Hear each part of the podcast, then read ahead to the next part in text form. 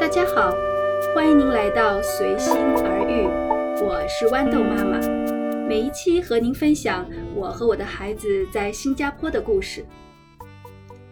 大约在两年多前吧，在我的老大准备上小学的时候，我就有位朋友问我：“你的孩子准备上哪个小学呀？”我说：“就在我家附近那个邻里小学呗。”我是那种没有为了孩子要上名校而去奔波买学区房的那种父母啦。还记得当时我就有一个前辈妈妈是这样跟我说的：“一年级没去名校没关系的，三年级还有机会。”然后我就眨巴眨巴眼睛，开始静静地听这位前辈的教诲。他告诉我，到三年级的时候会有这个高才班，这是学名啦，叫高才班，俗称天才班。考试，考试选拔出来的孩子可以在新加坡任意选择九所名校中的一所。因为这位前辈妈妈有两个孩子都是从邻里小学开始，然后纷纷考上了高才班而转去名校的，所以呢，我就一直想请他来分享一下经验。大家都知道，在新加坡是精英教育，倡导因材施教，不仅仅有高才班的选拔考试，就是在小学的各个年级，大概是在三年级之后吧，学校也会根据孩子的成绩进行分班。说真的，我在新加坡的朋友圈呢，爸爸妈妈们都是国内以前的国内重点大学毕业的，那孩子的智商不可能很低的。在一个小小的新加坡，如果孩子成绩没有名列前茅，好像还有点说不过去的感觉呢。可能很多人会说，他并不希望孩子去什么高才班了。但是如果你说你孩子考上了，你不高兴，那肯定是够虚伪的。而真实的情况是，很多家长为了让孩子上高才班，不惜花重金给孩子上课外辅导班，而能够考上去。最终，孩子如果考上了，就当然了，大家都是喜由心生了，非常高兴。今天这期的话题呢，是关于天才班啦。我说了不算，因为我孩子还小嘛。不过我三番五次的邀请了我这位前辈妈妈，叶子妈妈。而且我终于请到了她来谈谈她的想法。刚才在节目之前呢，她已经在线上等了很久了。Hello，叶子妈妈。啊，Hello，豌豆妈妈。那叶子妈妈，你先介绍一下你两个孩子，可以吗？啊，大家好，我是叶子妈妈。我有两个孩子，老大是男孩儿啊，现在读中三了；老二是女孩儿，现在在读啊小学六年级。你觉得你们家的孩子可以上高才班，是因为先天的智力因素，就是比较孩子比较聪明，还是因为你们在后天的的时候给他们加码比较多，形成了一些好的学习习惯、学习方法，还是说你的孩子本身特别勤奋努力所导致的结果呢？呃，关于考高才班，我觉得主要是两个因素，第一个就是孩子本身的一个智力，第二个就是说，嗯。家长或者辅导班的一些帮助，帮他出习题型。比如说我两个孩子，他们在小学一年级到三年级啊，这三年之间，啊，在学校里属于学习还比较轻松的，所以基本上都是年级前三名。嗯，对于我们家长来讲呢，我们因为小孩子，我们的孩子没有上辅导班，所以呢，我们在家里会进行一些辅导。啊，在备考高才班的时候，我们会给他们做一些奥数题，嗯，就是说，呃，扩展他们的这种知识面，大概就是这样。嗯，也就是说，孩子本身就还蛮聪明的。刚刚你提到，就是本身在他们学校都是前三名嘛。啊，是的，这点呃，差不多应该是这样，因为这个高才班选拔的是前百分之一的小孩。所以呢，基本上被选中的小孩属于智商应该是还可以的小孩。嗯，那么在在你刚刚讲到说你们是有呃在家里有帮他们就是准备一下考试是吗？就是准备一下这个高才，有些什么呃准备这些高才班考试的经验可以分享一下吗？呃，好的，呃，大概情况是这样的。我老大考高才班之前呢，因为我们对新加坡的教育系统还不是很熟悉，所以当我们收到通知的时候，我们才知道在新加坡的小学三年级有这么一种考试。但是那个时候呢，因为时间已经很紧了，所以我们也没有特别去准备，啊，就是呃按照原来一样给他就是做了一些奥数题，因为。小孩老大在三年级的时候被学校选拔参加奥数培训，所以我们就也就是让他接着把那些奥数题做完了，然后他被选上了。等到我们家老二的时候呢，呃，我们也算是有一些经验了吧。但是从我们对高才班的了解，我们也了解到，如果孩子没有达到那个能力的话，把他硬推上去，他在高才班也会过得很痛苦。所以呢，我们也没有专门的给他准备很多啊辅导。当时想的就是说啊，如果能过第一轮的话，可能可以转一个比较好一点的学校。所以呢，我们还是按照像他哥哥那样的方法，就是给他准备一些奥数啊，去让他参加考试。所以我们的准备就大概是这样。但是对于很多别的家长来说，他们有送孩子去参加高才班的这个辅导班。听说效果也是不错的。嗯，但是我们觉得，像我自己作为孩子的家长来讲，有时候你来帮孩子辅导学习的话，他未必能够配合。就是说，在你们家庭里面，这个孩子跟家长学习，比方说你要辅导他，他就能够真的会和你配合的比较好，然后学习效率也会比较高吗？我觉得是这样的，就是说，因为我们呃从中国来。跟我们从小受到的这个教育系统，跟中新加坡的教育系统非常不一样。如果按照中国的我们的方法去教的话，小孩子肯定是不能够理解，他们也不能配合的。所以，所以呢，就是家长如果要教小孩子的话，第一步家长要自己先学，包括去熟悉新加坡的他的教学方法，然后从这个方面呢，就是你才跟孩子有共同的话语。还有一点就是说，当孩子出现一些理解上的问题的时候，做家长呢要自己要把这个问题要理解透，然后呢从一个比较高的高度，给孩子总结这些问题的一些特性。这样的话呢，这个小孩子呢他就觉得说你讲的东西非常有用，能够帮助他啊解决他的困惑，帮助他解决他的问题。这样的话呢。这样的话呢，他就会比较信服你，他就会比较配合你，所以我们是这样，就是说跟孩子建立一个信心的。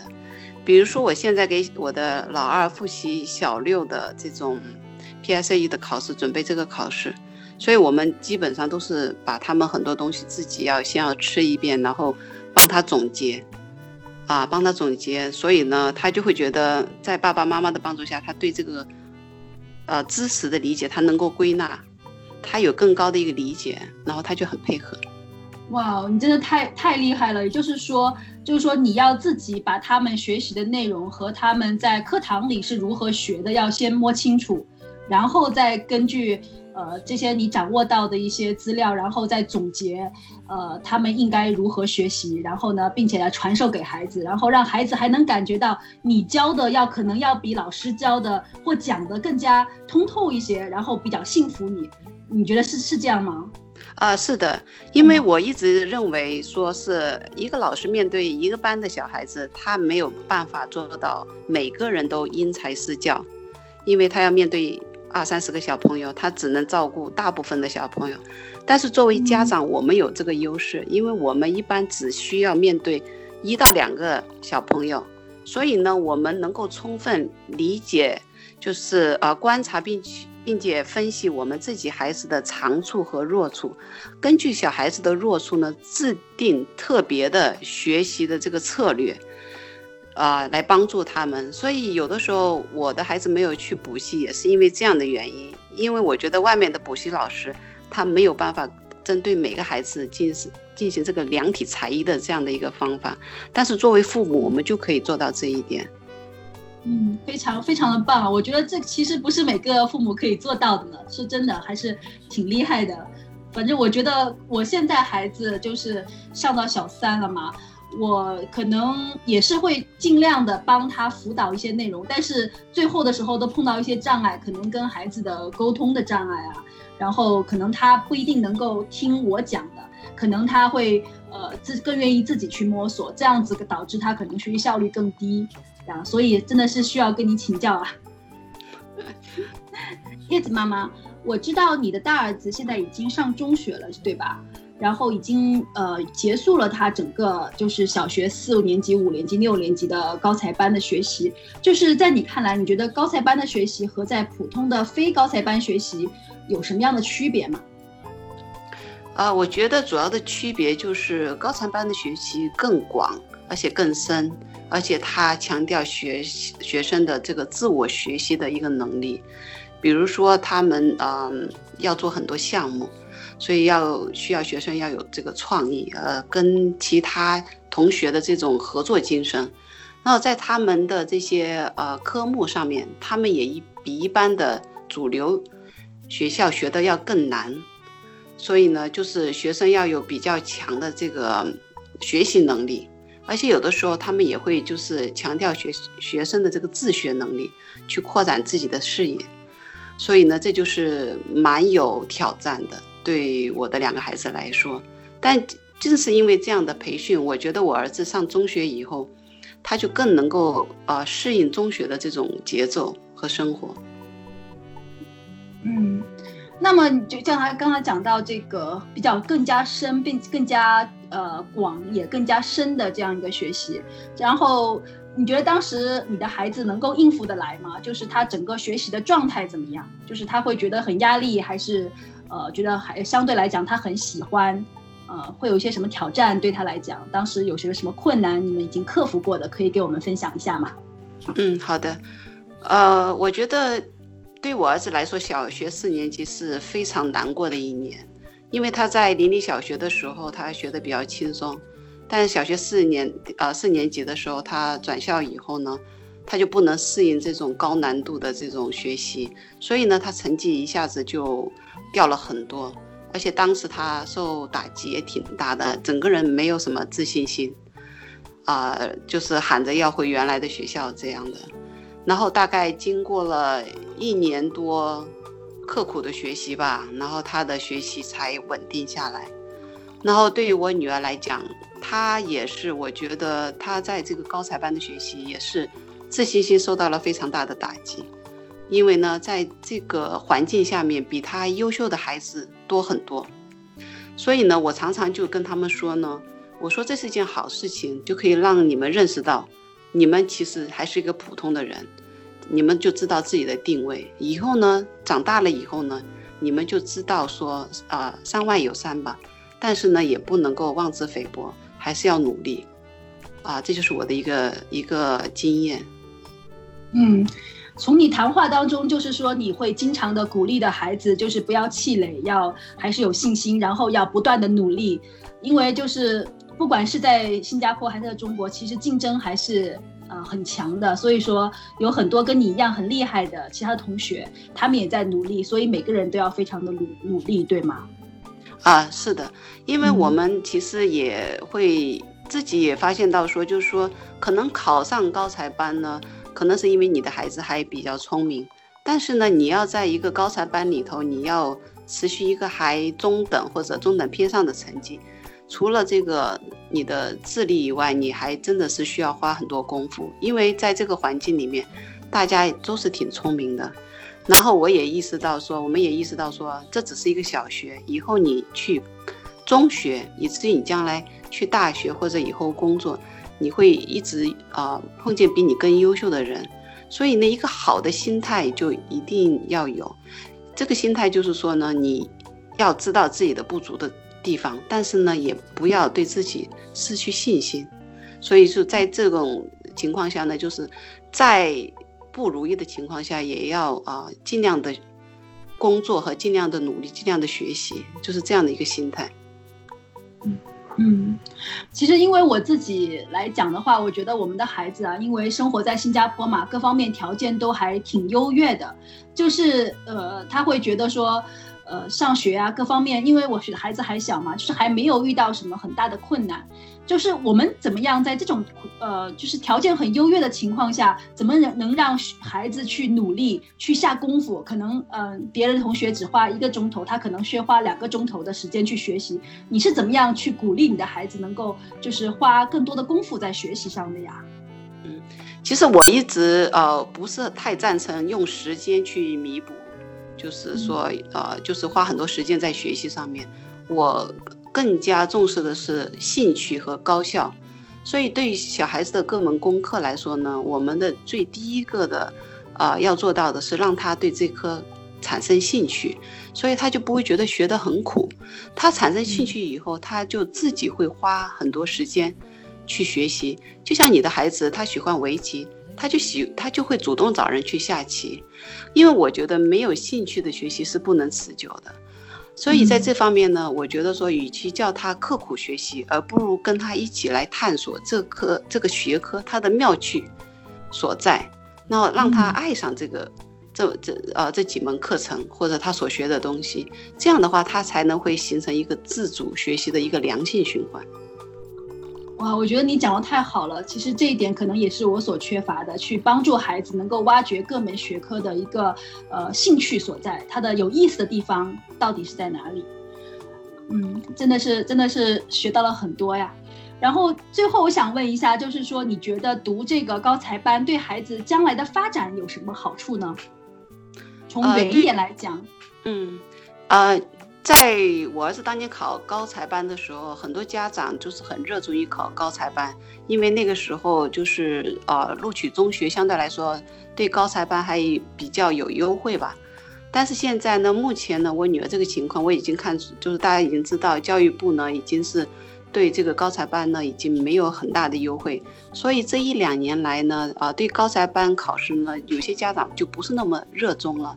但是从我自己的一个经验。来看呢，我觉得高才班，它还是一个很好的一个经历。它虽然没有一个，就是说一个直接的，呃呃实际的一个利益，但是对这个小孩的这个韧性教育是非常非常有益的。我所说的韧性教育，就是说当他遇到挫折的时候，他还能够稳下来，能够还能够继续努力，而不是说一受到打击，他整个人就放弃。这一点我觉得是很难学到的。因为我们要看到，就是说你在一个环境，你学的再好，或者你工作再好，肯定会有比你更厉害的人。当你有机会去到一个更加，啊，竞争更加强大的地方呢，你可能压力会很大。你如何自我调节你的心态，这个就是一门学问。但是我觉得高才班在他们很小的时候就开始训练他们这份韧性，所以我一直觉得说高才班的最终的教育目的，并不是智商的开发。或者知呃知识的学习，而是对人的性格的一个培养，特别是这个韧性的培养。嗯，对呀，我觉得确实是这样的，就好像我们那时候高考是吧？我们那时候高考也是挺挺艰苦的，然后但是现在回回想起来，还是那个时候还是特别磨练我们，因为现在就是回想起来，可能那个时候觉得说，哎呀，高考很很残酷啊，或者是说很苦啊，但是现在来对我们来讲，还是人生的一个财富吧，对吧？对的，嗯，呀，谈一下您对您孩子的将来的希望吧。就是说，您付出了这么多，因为我觉得听您讲的话，就是要帮孩子准备很多呃知识方面的归纳呀，还是开导他们啊，还是引导他们？就说您对您将来孩子的期望是什么呀？就是将来长大长大了，或者是说，嗯，对他们就是近期或者是长期的这样的一个一个呃 expectation 吧，一个期望吧。嗯。就是说，呃，我们的对他们的期望就是说呢，呃，希望他能够找到他们愿意做、从事做的事情，他们的真正的兴趣所在，然后呢，他们能够呃，在这个方面呢，能够有所发展。就是说，做着一份呃自己喜欢的工作，而且还有钱拿，我觉得这就是一件很好的事情。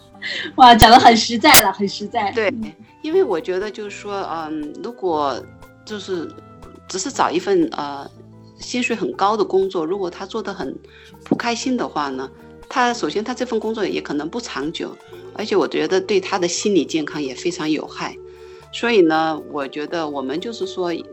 这一这么多年一直在就是让他们尝试不同的东西，就是想看说他们自己真正对哪方面有兴趣。他只有有兴趣了嘛，他才能坚持下去，然后他才能过得快快乐。而且我们我相信哈，你真正的有兴趣干一件事情，你那些啊所谓的财富啊什么也不会少的。嗯呀，非常的有道理。其实这一点我还跟你呃想法挺非常非常的一致。就我听说你的女儿有拉那个小提琴是吧？而且大儿子也是也是就是说也有艺术方面的的特长，也是也是你就是说在他们学余之外，还是让他们培养自己艺术方面呢，可能是其他方面的一些兴趣，对吗？啊，对，就是因为呃小的时候就是开始，呃就像大部分的家长一样，就是给他们报了一些课外班，看他们喜欢啊学什么。呃，课外活动啊，比如说，这个我觉得大部分父母都差不多了，因为我们也不知道自己的孩子到底喜欢什么，所以他们从小就有学音乐，啊，美术，然后也学那些啊运动，所以就在这个过程中，慢慢的他们就会知道说自己喜欢什么，不喜欢什么，不喜欢的呢，我们就把它停掉了，然后就把时间留给那些喜欢的。所以我儿子到现在呢，中三了，他还现在还在学小提琴。然后我女儿也是啊，现在也是在学小提琴，啊和舞蹈这些东西，所以我觉得这个还有一个想法就是说，他们有一些自己的兴趣爱好呢，等到将来他们工作比较苦闷或者有压力的时候，他们就可以作为一个放松，